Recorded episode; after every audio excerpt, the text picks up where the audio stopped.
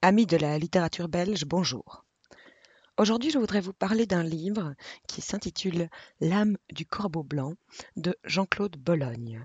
Le livre a été édité par la maison d'édition Maelstrom Révolution, qui est une maison d'édition belge. On a donc un auteur et un éditeur belge. Ne vous fiez pas à la quatrième de couverture ni à la couverture en elle-même. Personnellement, je crois que sur ces simples éléments, je ne me serais pas risqué à lire le livre. Euh, le titre, par contre, est magnifique et vous donne un petit aperçu du bonheur qu'il pourra vous procurer à sa lecture. L'âme du corbeau blanc est ce qu'on appelle un roman d'anticipation. A priori, c'est pas forcément un genre euh, vers lequel je suis naturellement attirée. Mais Jean-Claude Bologne a réussi à me convaincre. L'âme du corbeau blanc fait partie de ces livres qui sont malheureusement assez rares, en ce qu'il est, ce que je dirais, complet. L'auteur ne néglige pas l'intrigue, ce qui fait qu'il contentera tous les amateurs d'intrigues bien ficelées, euh, haletantes et qui vous donnent envie de tourner les pages. En même temps, L'âme du corbeau blanc pourra satisfaire toutes les personnes qui exigent d'un livre qu'il leur procure de l'émotion, euh, de la réflexion, des sensations. Si ce roman est qualifié de roman d'anticipation, moi j'aurais plutôt envie de parler de réalisme magique. Je ne sais pas si vous connaissez le réalisme magique. C'est ce courant euh, belge d'ailleurs qui intègre dans un univers ou une fiction totalement réaliste un élément qui est de nature surréaliste ou impossible. Et j'ai l'impression que l'âme du corbeau blanc ressemble plus au réalisme magique parce que l'univers qui nous y est décrit, si il est effectivement par certains aspects euh, fantastique ou anticipatif de ce que pourrait devenir notre société, pour le reste, il se déroule dans une, une atmosphère et avec des circonstances qui sont celles que nous connaissons tous les jours et il y a finalement très peu d'éléments d'anticipation. Vous verrez euh, très peu de soucoupes volantes ou de choses de ce genre dans l'âme du corbeau blanc. Au contraire, ce qui est vraiment intéressant, c'est que euh, Jean-Claude Bologne met en parallèle deux univers. Il y a effectivement cet univers d'un futur anticipé de ce que pourrait devenir notre société euh, dans les mois, les années les siècles à venir. Euh, société qui, euh, dans le, roman de Jean-Claude Bologne, s'est complètement effondrée par une catastrophe presque naturelle, on va dire. Et en même temps, en parallèle de cet univers euh, anticipé, futuriste, on a un univers qui est l'univers des gens qui ont échappé à ce cataclysme, qui est un univers qui ressemble plus euh, à celui, ou en tout cas celui qu'on imagine être de, l'Antiquité, ou voire même du Moyen Âge, puisqu'il s'agit d'une société où euh, le savoir est proscrit, où les, L'organisation se fait avec les anciens qui sont les sages et qui se baladent dans un vieux bâtiment euh, qui a servi d'orphelinat en toge et euh, les plus jeunes ne savent ni lire ni écrire. On a donc ces deux éléments, ces deux hum, univers qui se confrontent, l'un étant euh, probablement la réponse au cataclysme que le monde, auquel le monde a dû faire face. Et euh, c'est particulièrement intéressant parce que ça permet de se poser des questions par rapport euh, à une éventuelle régression qui permettrait peut-être de sauver le monde. Et, les questions que cette confrontation soulève sont euh, tout à fait intéressantes. Alors, pour ceux qui sont moins dans les réflexions psychologiques, philosophiques, de société, euh, et c'est ça qui est formidable avec ce livre, l'intrigue n'est absolument pas négligée. Vous avez euh, dans l'âme du corbeau blanc une petite communauté qui est réfugiée sous un, dôme indestructible et qui est protégée de la catastrophe qui a anéanti le monde. Et cette petite société qui, comme je vous le disais, euh, s'organise d'une manière qui est presque moyenâgeuse, eh bien, va voir tout à coup des crimes en son sein. Ce qui vous fait rappeler à tous ces, toutes ces intrigues où on a un meurtre ou plusieurs, dans un lieu clos dont on ne peut ni entrer ni sortir, dans lequel on ne peut ni entrer ni sortir. Et, euh, c'est toujours, toujours particulièrement euh, intriguant et stressant, puisqu'on sait très bien que qu'on connaît, nous, lecteurs, le meurtrier, puisqu'il est nécessairement dans la place. Et donc, euh, du point de vue de l'intrigue, c'est euh, tout à fait, tout à fait haletant. Donc voilà, euh, en cette période de confinement en plus, je trouve que euh, évidemment ce livre est paru euh, avant hein, la pandémie que nous traversons actuellement. Néanmoins, je trouve que cet univers un peu clos dans lequel le- cette petite communauté qui a réussi à survivre à la catastrophe se voit confinée permet de poser toute une série de questions qui sont peut-être des questions qui sont plus actuelles aujourd'hui de par euh, l'expérience que nous vivons avec euh, la pandémie et les mesures sanitaires qui y sont liées. Euh, on, y pose notamment la question de savoir si,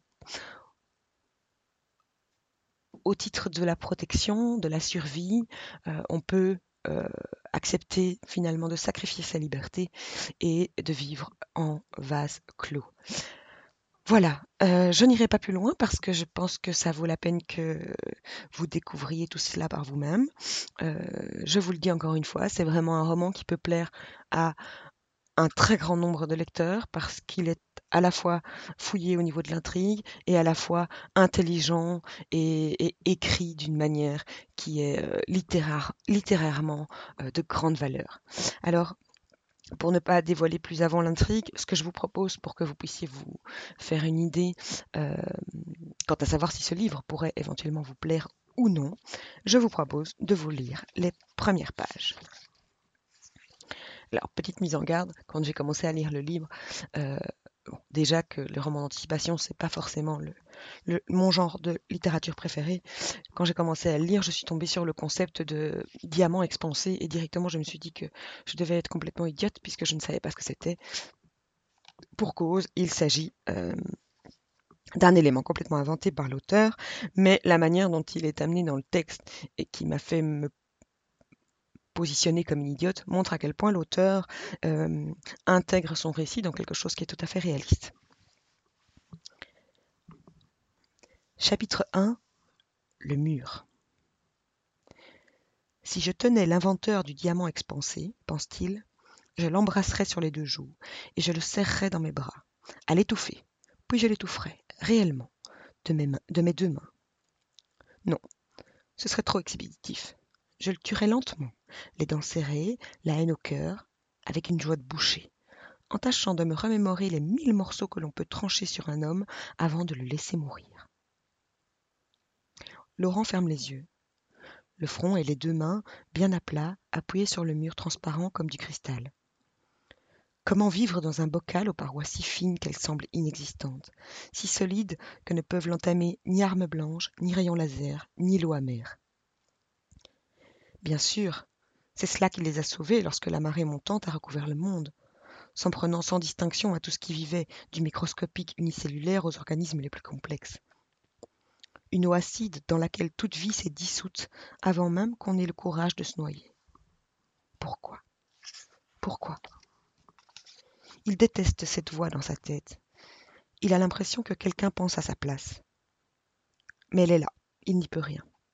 Alors il répète à voix basse, comme si cela suffisait à s'approprier la question Pourquoi? Pourquoi Le murmure semble un cri dans le silence. Il ouvre les yeux. Face à lui, de l'autre côté de la vitre indestructible, une face grimaçante, bouche ouverte sur un ultime Pourquoi? lui renvoie son image comme un monstrueux miroir. Quelques cadavres tapissent encore la paroi extérieure.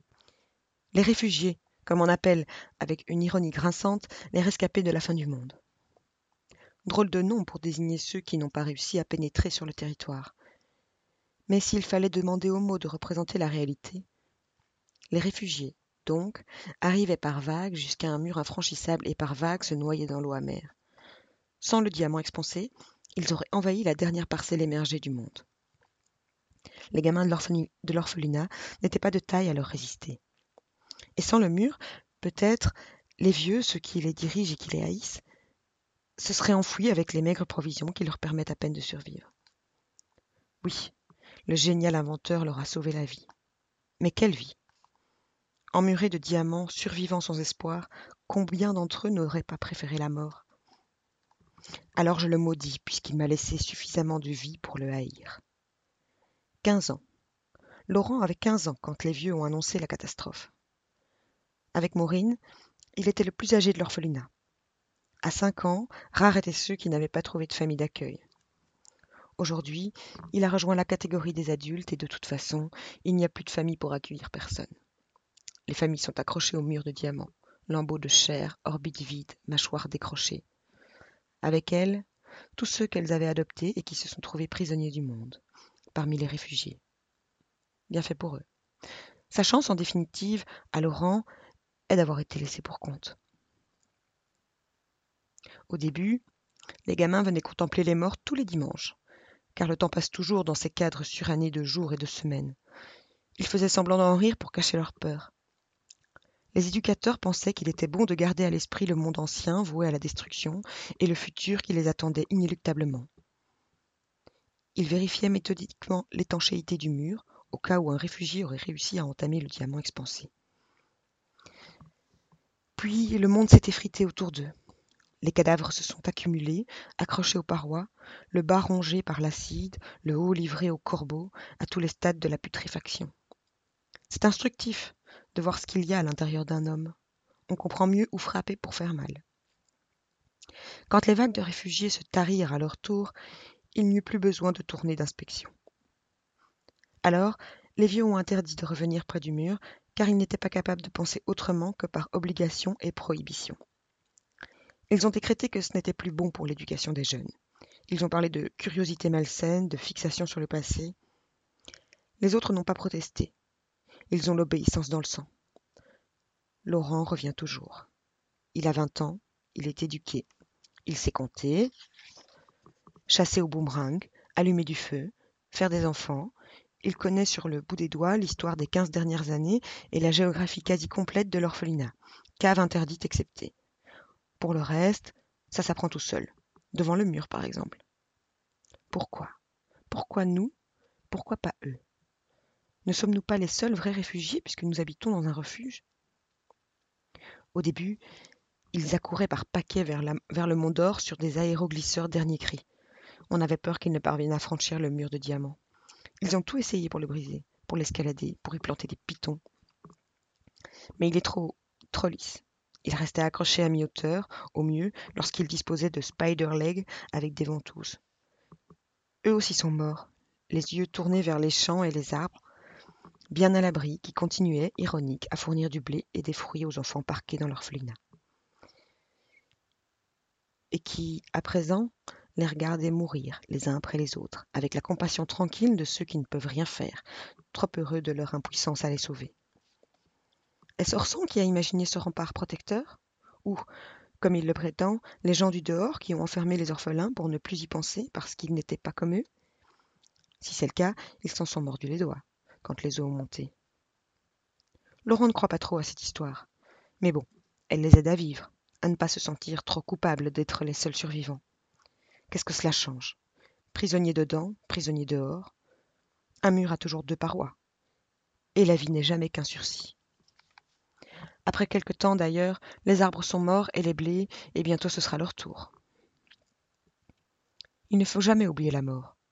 On croit trop facilement qu'elle s'est arrêtée derrière le mur, qu'elle est aussi prisonnière du monde englouti. Avec la vie s'est éteint tout ce qui la menace, les fauves, les plantes venimeuses, les microbes, on se croirait au paradis décrit par le texte. Et puis, ils sont jeunes, robustes, invulnérables. En quinze ans, la mort n'a pas plus trouvé prise sur leur organisme que l'envahisseur sur la paroi. Les plus petits ne savent même pas de quoi il s'agit. C'est pour cela qu'on les menait au mur, tous les dimanches, pour qu'ils intègrent bien qu'ils ne sont eux aussi que des tas de pourriture dans un état plus ou moins avancé. Ont-ils compris? Pas sûr. Ça ne les concernait pas. C'était dehors, et dehors, c'est nulle part. Lorsque l'accès au mur a été interdit, les, imaginations ont couru bon train. Y avait-il un nouveau danger? Ou voulait-on cacher précisément la fin du danger? Le prétexte de l'éducation n'a trompé personne. On obéissait aux ordres, voilà tout. Mais on avait peur, vaguement peur, puis plus du tout. Les imaginations, elles aussi, se sont endormies dans la routine. Laurent est le seul à savoir braver l'interdit, le seul, par conséquent, à savoir que rien n'a changé à l'horizon. Sinon Orsan qui ne ressemble plus à lui-même. Est-ce cela la vieillesse? L'âme ridée comme la peau, l'humeur assombrie au fur et à mesure que les cheveux blanchissent? Pourtant, il avait été accueilli comme l'espoir d'un renouveau, quinze ans plus tôt, porteur d'un désir unanime de rompre avec la corruption du vieux monde et d'ouvrir une ère nouvelle, sans compromission ni passe-droit. Quoi de mieux pour construire l'avenir qu'une poignée d'orphelins sans attache, sans mémoire, trop jeunes même pour avoir appris à lire, ce que l'on a soigneusement préservé. Les livres abîment la mémoire et ébrèchent la docilité. On a vite déchanté, celui qui, à l'origine, se montrait attentif à chacun des enfants sous sa responsabilité est peu à peu devenu un chef tyrannique, dont les colères froides effrayaient les plus jeunes, dont les arrêts sans appel révoltaient les aînés. Dans le dortoir des garçons, on l'a surnommé Orson Ier, comme s'il se prenait pour le fondateur d'une dynastie. Voilà, j'espère que la lecture de ces quelques pages vous auront donné envie de lire ce livre qui est vraiment magnifique et qui vaut la peine d'être lu. C'est, je pense, un chef-d'œuvre de notre littérature et je vous invite vraiment à avoir la curiosité de le lire. Vous pouvez le trouver, je pense, sur commande dans toutes les librairies. Vous pouvez aussi le commander sur le site de la librairie belge.be. Et si vous n'arrivez vraiment pas à le trouver, n'hésitez pas à me contacter. Bonne lecture et à bientôt.